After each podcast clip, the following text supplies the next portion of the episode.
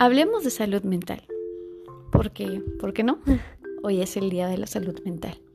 Y quiero comenzar con lo que no es salud mental. No es salud mental fingir que todo está bien y que nada me afecta, teniendo en cuenta de que si eso sucediera, lo más probable es que tengamos un trastorno mental.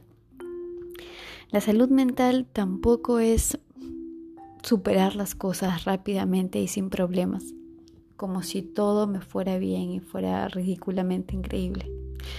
Como si fuéramos un programa de estos en los que todos tienen su vida organizada y nada les hace falta y no necesitan nada tampoco. Eso no es salud mental. La salud mental es estar en sintonía con nosotros. ¿Qué siento? ¿Por qué lo siento?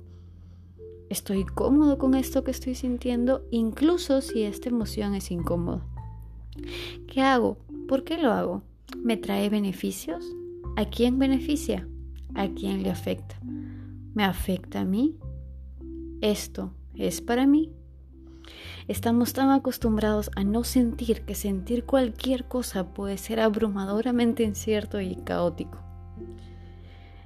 La parte aquí importante es poder comprender cómo funciona mi cuerpo, cómo funciono yo, por qué hago lo que hago y qué me genera esto que siento.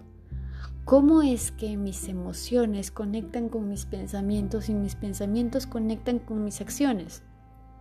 lo que me lleva a tomar decisiones que me van a hacer sentir feliz o tal vez no, y está bien, porque también tenemos todo el derecho para poder equivocarnos.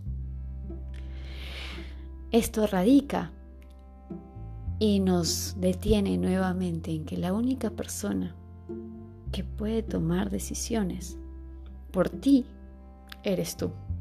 Los demás no pueden, y no porque no quieran, sino porque simplemente no tienen la posibilidad de tomar decisiones por ti.